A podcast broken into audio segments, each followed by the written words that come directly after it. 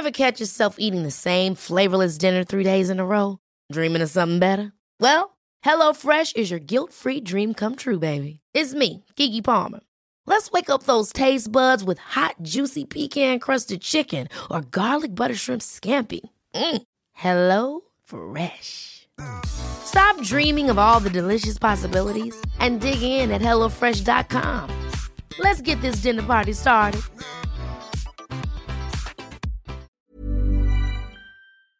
Un gusto, como siempre, tener la oportunidad de conversar con Antonio Lascano, biólogo y científico mexicano especializado en biología evolutiva, divulgador de la ciencia y un animador de este país, que eso es muy importante. Antonio, te saludo con gusto, ¿cómo has estado? ¿Cómo estás, Javier? Muchas gracias por la presentación tan generosa.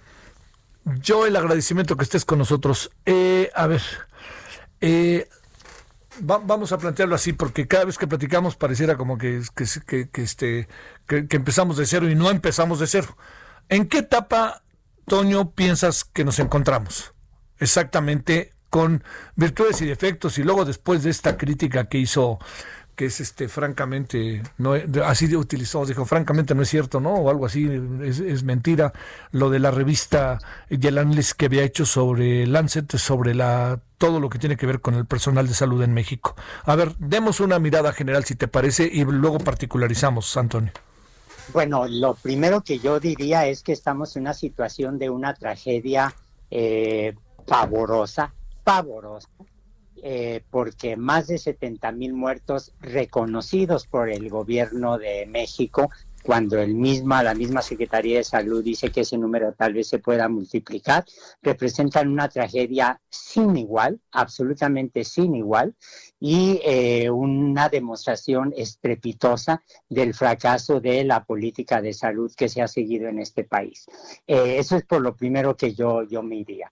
En segundo lugar, yo creo que cuando uno desmenuza eh, lo que no han dicho en público, pero que se encierra atrás del discurso oficial, es el reconocimiento de que primero se fueron con la idea de la inmunidad de rebaño, con la idea de que el virus iba a dejar a mucha gente eh, inmune ante nuevos ataques de, de nuevos ataques infecciosos y demás, eh, cuando evidentemente no se sabía la severidad de las consecuencias que se podía tener, cuando no se había visto las secuelas que te puede dejar en algunos casos la infección, y el hecho de que alguna gente pensara que se estaban manejando las cosas científicamente, cuando tú ves que uno de las virtudes de la ciencia es que es capaz de corregir sus propios errores, es como la democracia.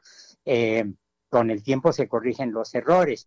Y aquí, para corregir donde uno ha errado, lo que tiene que hacer es ver cuáles son las evidencias. Y las evidencias de The Lancet son absolutamente tajantes, son definitivas. Dentro de esos 70 mil, más de 70 mil fallecimientos, hay un porcentaje importantísimo, uno de los más altos a nivel mundial, de miembros del personal de salud que han muerto por falta de equipo, por eh, la ausencia de insumos, por políticas inadecuadas y demás. Ahora, eh, aquí yo creo que hay que eh, decir que primero se apostó por la idea de inmunidad de rebaño, ya que se vio que eso no es lo que está funcionando ni podrá funcionar en ausencia de una vacuna. Ahora aparentemente creen que van a poder controlar la pandemia con la llegada de alguna de las vacunas que se están desarrollando. Este es un fenómeno muy general. En muchas partes del mundo la gente tiene una visión muy optimista sobre el significado de la vacuna y eh, al mismo tiempo se están dando mensajes contradictorios. Eh, porque esta decisión, por ejemplo, en la Ciudad de México, donde se ha obrado con mucha más prudencia, pero decir que ahora se abren gimnasios, que se abren cines, basta asomarse a los datos de Europa, de países que controlaron bien eh, la pandemia, que no tuvieron el número de fallecimientos que registra México, para darse cuenta es que que esa no es la manera de reanudar las actividades económicas y sociales, eh, por un lado, y por otro lado, eh, el optimismo falso compartido, como te digo, con otros países con respecto a las vacunas, no toma en cuenta que el problema es no solo que llegue la vacuna a México, sino cómo se va a transformar, cómo se va a vigilar la aplicación, las redes de frío, como dicen los especialistas en vacunología, eh, los vacunadores, y yo creo que hay que hacernos a la idea de que eh, la vacuna no va a estar lista este año, absolutamente, ¿no? Eh, y que el gobierno, el Estado debería estar preparando a la gente, debería tener un proyecto de cómo vamos a contender, seguir contendiendo con la pandemia eh, en lo que efectivamente se logra la inmunidad de rebaño que uno espera con la vacuna, ¿no? A ver, este, entrando en, Hoy decían que hay menos camas ocupadas. Ayer, este, esta visión del vocero, ¿qué opinamos sobre ella, Antonio? Mira, eh, hay menos camas ocupadas, pero por dos razones distintas, porque la demografía de la pandemia ha cambiado, en primer lugar, y en segundo lugar, porque los médicos han aprendido con una rapidez extraordinaria, considerando que es un patógeno nuevo, eh, formas de tratamiento. Eh, por ejemplo, con la exametasona, ¿no? Eh, que es un compuesto que sabemos que puede ayudar en las primeras etapas de la infección viral. Eh, hay un empeño de muchísimos miembros del personal de salud por rápidamente eh, forzar a la gente que los consulte, no para que se quede en su casa, sino para que efectivamente se vean los tratamientos posibles. Pero también ah, hay el problema demográfico porque lo que está pasando en muchos países es que ahora es la gente joven la que se está infectando y pueden tener efectos muy severos, efectos graves también, pero eh, finalmente también se convierten en agentes que pueden infectar a otras personas.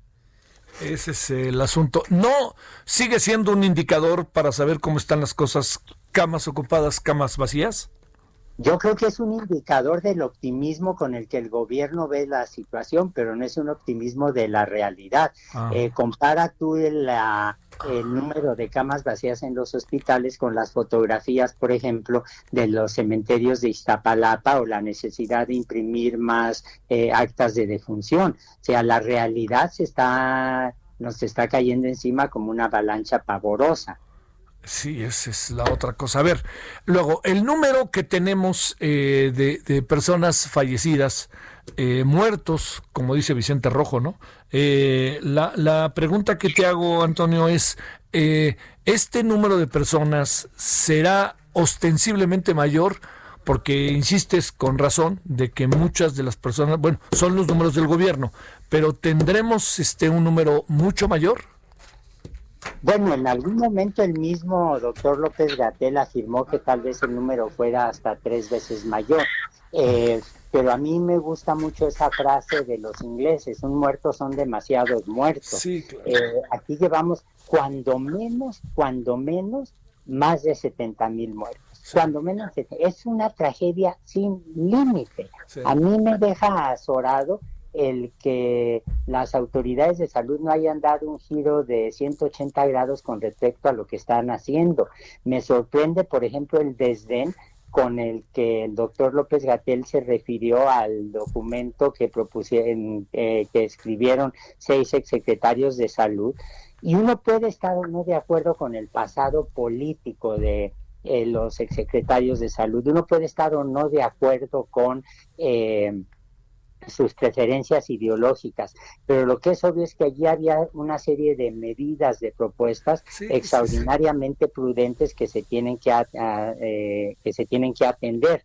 Mira, eh, vamos a ver el problema de la vacuna. Eh, lo que el doctor López García ha dicho cuando menos en dos ocasiones es que quien va a supervisar la distribución, aplicación de las vacunas es el CONACYT todo mundo sabe que es perfectamente visible, las alianzas políticas, la cercanía ideológica que tiene el doctor López Gatel con la doctora Álvarez Bulla y todo mundo sabe, si se asoma la legislación, que el CONACYT no es un organismo que pueda certificar ni ventiladores, ni vacunas, ni programas de vacunación. Para eso tenemos el Consejo General de Salubridad y para eso tenemos, por ejemplo, las Academias Nacional de Medicina, la Academia Nacional de Cirugía, sociedades científicas, la Academia Mexicana de Ciencias. Y entonces aquí lo que uno tiene que exigir es que se acabe esa endogamia que está matando al país para que haya una transparencia total con los números, con los modelos que han usado, con las estrategias que piensan seguir y no se y no continuar haciéndolo todo entre grupos definidos por su cercanía política. Eh, hay un punto adicional aquí que yo creo que es te habla el oportunismo de, la clase política y un oportunismo que se extiende a, desde luego a todos los partidos.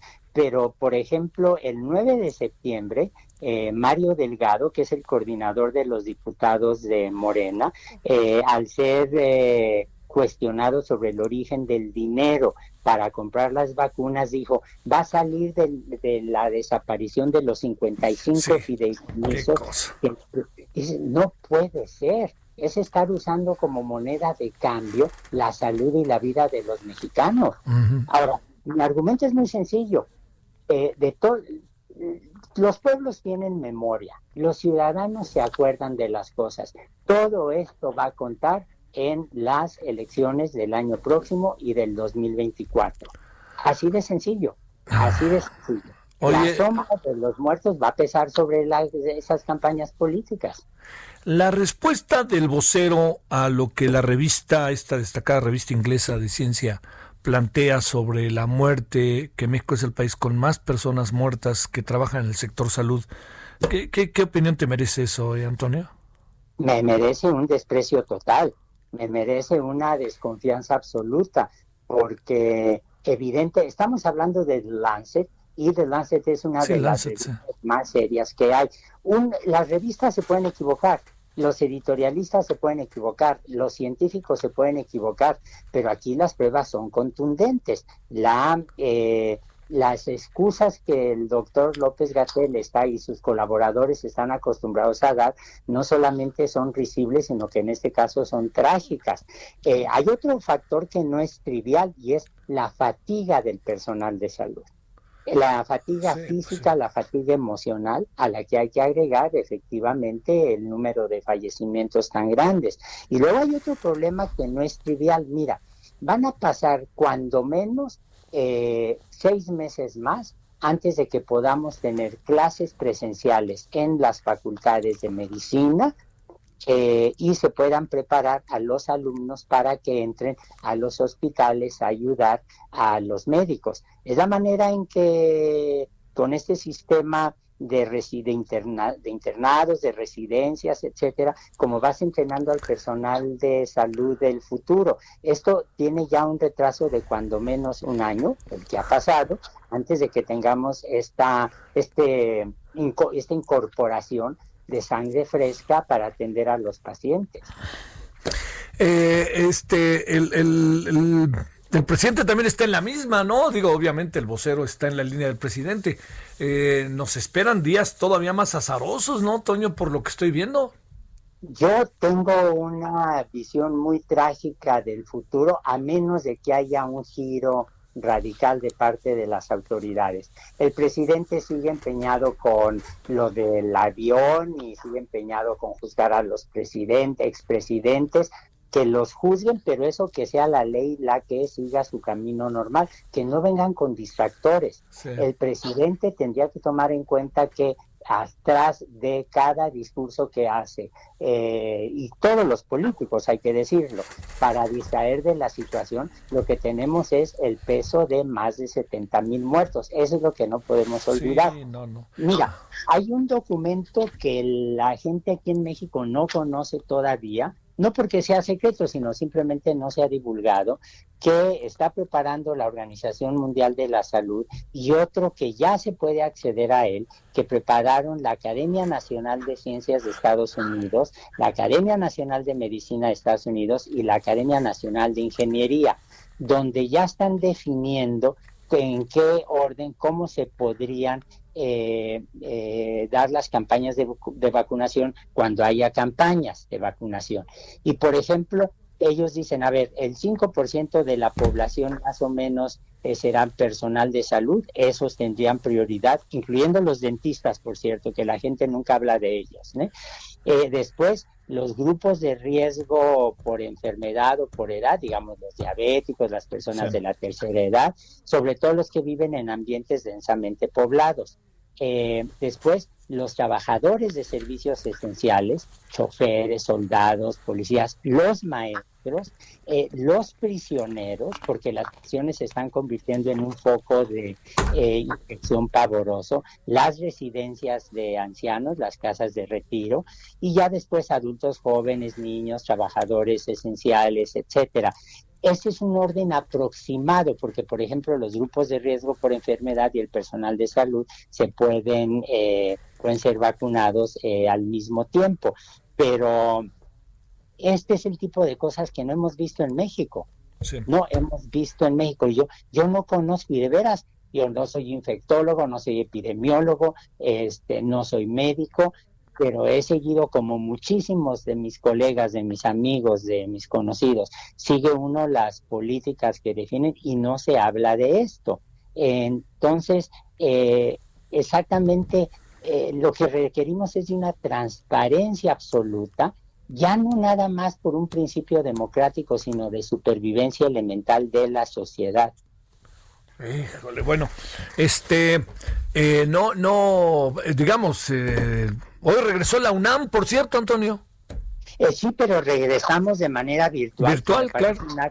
me parece un acto de prudencia enorme de parte de las autoridades, de la comunidad, pero por ejemplo en la UNAM algo que nos preocupa mucho este, y a mí quien me lo ha hecho notar de manera muy clara es una amiga, una colega, la directora de la Facultad de Ciencias, es que no todos los alumnos tienen computadoras y no todos los alumnos tienen internet. Claro. Entonces, por, por ejemplo, en lugar de seguir gastando en el aeropuerto o en el tren Maya, que se dé internet a todo el país que se, que se garantice Internet a todo el país. Eh, hay muchísimos, muchísimos colegas, sé de la Facultad de Ciencias, que es donde yo estoy asignado, donde doy clase, pero estoy seguro que está pasando en todas las escuelas, de la gente que está donando computadoras, reciclando computadoras para prestarle a los alumnos. Eh, no es posible que tengas alumnos que no tengan acceso a la educación por línea, que tiene muchos defectos, ni duda cabe, que prefiere uno estar viéndole el rostro, no, no quiero decir la cara, a los alumnos y que lo vean a uno, sin duda alguna. Pero estamos en lo mejor que se puede y eso hay que mejorarlo para que todos tengan eh, derecho a, a una educación. Sí, sí, sí. Híjole, bueno, Toño, este días van a continuar los días difíciles. Fíjate, cada vez que yo, además luego me doy cuenta cuando presentan los datos, que los presentamos diarios aquí en el programa de televisión, los presento y me doy cuenta que los lunes bajan mucha información, pero el martes otra vez se viene con toda la información, o sea, inevitablemente va para arriba, ¿no? Absolutamente, y yo, yo creo que uno de los empeños de, que deberían tener las autoridades de salud o la sociedad misma, porque está visto que las autoridades de salud, al igual que el resto del gobierno, no hacen caso, es, eh, aparte de la transparencia total que debería ser de verdad una demanda de toda, de toda la nación, es eh, educar a la gente. Esas frases que dice a veces el doctor López Gatel de que la pandemia va a estar con nosotros por varios años, educar a la gente de nueva cuenta para eh, el uso del cubrebocas, para la higiene, porque aunque tengamos vacuna, van a pasar años antes de que esto se resuelva.